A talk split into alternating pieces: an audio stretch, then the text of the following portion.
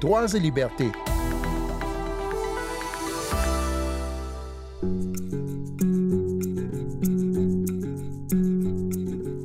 La dénonciation des violations en tout genre des droits de l'homme tient une place importante dans ce magazine, vous le savez, mais si vous nous écoutez régulièrement, vous savez aussi que Droits et Libertés se veut une émission pour penser à des solutions aux façons de mieux vivre, chacun, chacune, tous ensemble.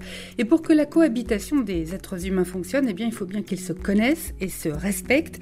Or, pour se connaître, il faut se rencontrer, se côtoyer, découvrir euh, les différences et les points communs qu'on a avec les autres. C'est donc une histoire de rencontre interculturelle que nous allons entendre aujourd'hui, celle d'une chercheuse française établie au Royaume-Uni qui nous parle de ses expériences vécues en tant que scientifique en Éthiopie. Sandrine Blanchard au micro, bonjour tout le monde. Mais avant d'entendre le témoignage de Céline Vidal, nous allons euh, faire un point sur la situation actuelle. Dans les régions Amara et de Lafar en Éthiopie, des centaines de civils ont été tués lors d'attaques ou d'exécutions extrajudiciaires depuis juillet de l'année dernière. Selon Daniel Bekele, le chef de la Commission éthiopienne des droits de l'homme, ces violences sont d'abord le fait des forces tigréennes qui s'opposent aux forces gouvernementales dans la région du Tigré, près de l'Érythrée, dans le nord. La Commission éthiopienne des droits de l'homme est un organe étatique nommé par le Parlement éthiopien. Elle a pour mission de protéger les droits humains. Ils ont lancé des attaques asymétriques. Au moins 400 civils ont été tués et beaucoup plus encore ont été blessés par les forces impliquées dans la guerre. Plus de 300 civils ont subi des blessures, mineures ou graves, et au moins 346 civils ont été tués principalement par les forces du Tigré. Une vidéo montrant des hommes en uniforme en train de brûler vif un civil dans l'ouest de l'Éthiopie a suscité une vague d'indignation sur les réseaux sociaux en début d'année. Cette euh, vidéo a de nouveau attiré l'attention sur les violences qui continuent de sévir dans ce pays déchiré par plusieurs conflits. Le viol s'est généralisé, brutal et systématique, individuel ou collectif, des femmes, des enfants et des personnes âgées. Les abus sexuels et l'exploitation sexuelle des femmes sont utilisés de manière systématique par des combattants pour atteindre leurs objectifs de guerre. La Commission éthiopienne des droits de l'homme a identifié les auteurs des actes montrés dans la vidéo dont je vous parlais à l'instant comme étant des membres des forces de sécurité gouvernementales. Les autorités d'Addis Abeba se sont engagées à punir les coupables. Et puis en mars dernier, un groupe armé non identifié a attaqué un convoi civil et son escorte militaire dans la région de Benishangul Gumuz et a fait 53 morts. Le lendemain, 11 autres personnes ont été tuées par des soldats gouvernementaux. Huit civils tigréens ont été battus et abattus, ainsi que deux hommes de l'ethnie locale des Goumouz. Un autre homme a été ligoté et brûlé vif. Toutes ces informations émanent de la Commission éthiopienne des droits de l'homme.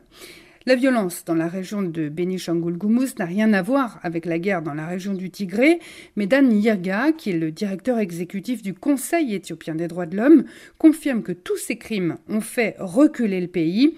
Son organisation, le Conseil éthiopien des droits de l'homme, est indépendante, elle recense les abus depuis trois décennies maintenant.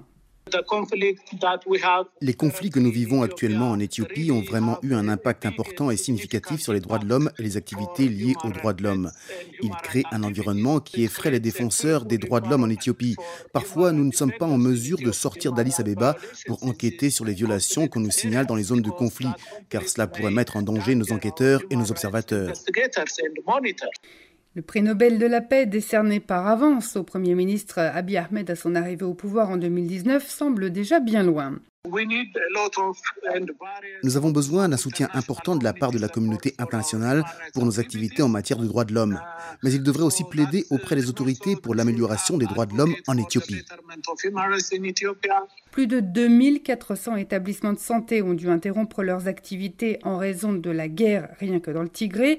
Plus de 1000 écoles ont été détruites et 3220 autres endommagées. Le gouvernement éthiopien nie régulièrement cibler des civils, tandis que le Front de libération du peuple du Tigré, le TPLF, indique qu'il accueillerait favorablement des enquêtes indépendantes sur les atrocités commises. Il accuse de son côté la Commission éthiopienne des droits de l'homme de partialité, une accusation que la Commission réfute.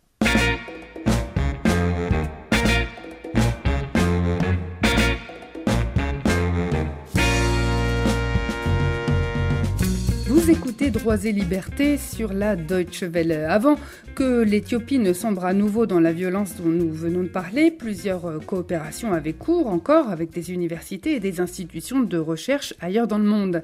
Céline Vidal est vulcanologue. Elle est française, mais elle travaille au Royaume-Uni.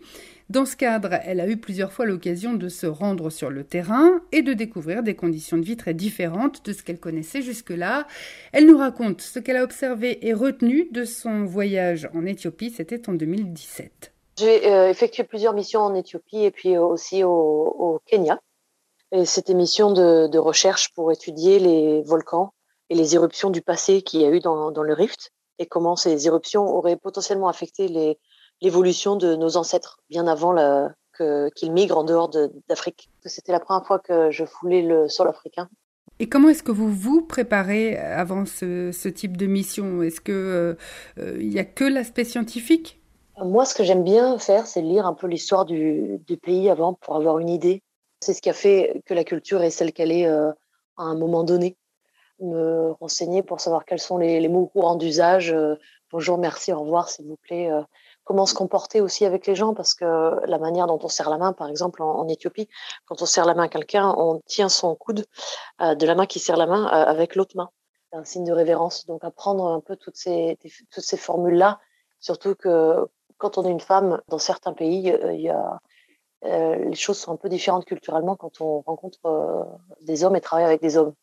Et apprendre quelle est la juste distance euh, le comportement juste. Et une fois sur place, comment ça se déroule? Vous avez forcément des contacts avec les autorités?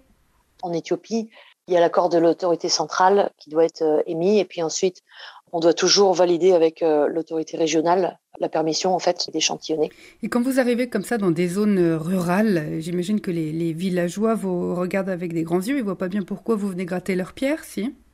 Euh, pas, toujours. C'est là que ça devient très très intéressant. Et en tant que chercheur, c'est là qu'on se pose des questions aussi sur euh, notre, euh, notre approche.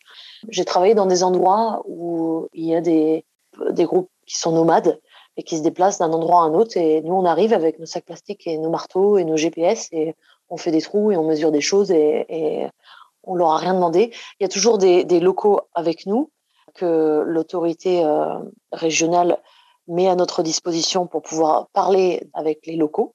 En général, ils viennent toujours observer, toujours curieux, et ils se demandent ce qu'on fait. Pas souvent hostile. Il y a eu des fois hostiles, voire même très très hostiles. On a eu des, petits soucis. Ils comprennent pas forcément, mais ils restent là sur le côté et puis ils regardent euh, ce qu'on fait et puis on leur montre.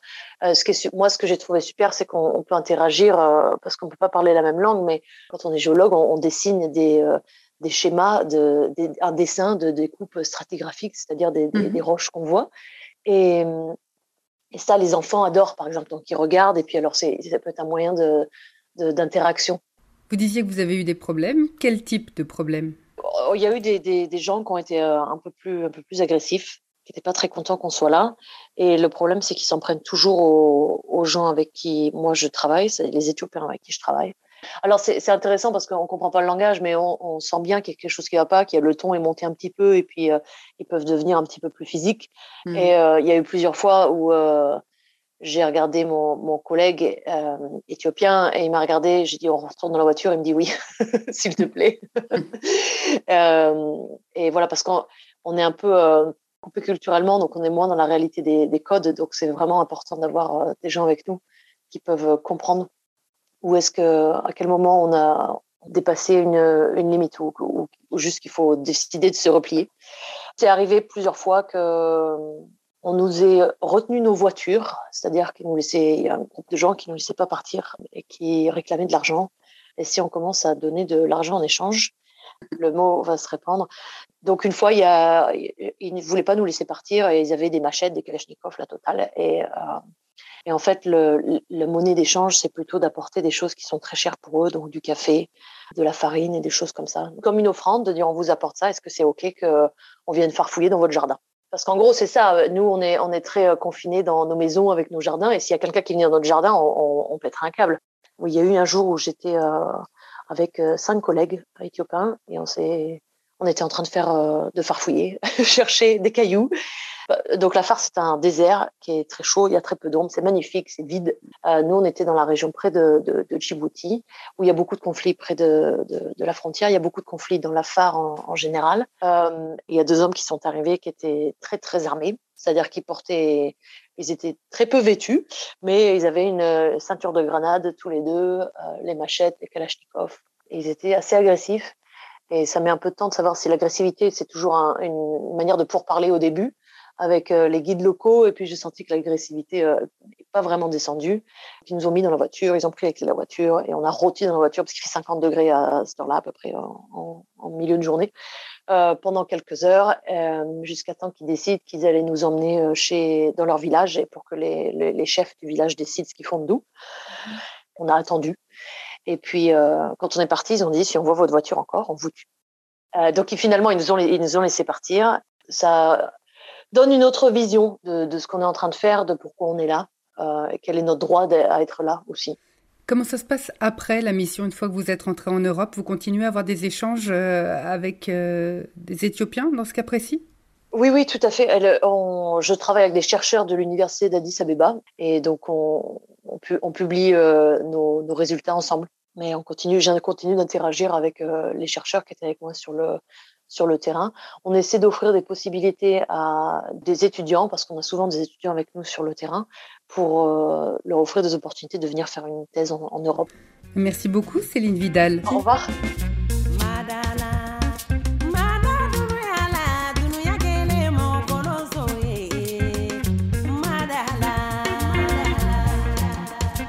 C'est la fin de Droits et Libertés pour aujourd'hui, avec un grand merci cette semaine à Céline Vidal pour son témoignage et à Christina Kripal et Solomon Mouchi pour les sons d'Éthiopie. Pour podcaster Droits et Libertés, faites un tour sur notre site internet www.com français à la rubrique Nos podcasts. Rendez-vous la semaine prochaine et d'ici là, ne lâchez rien.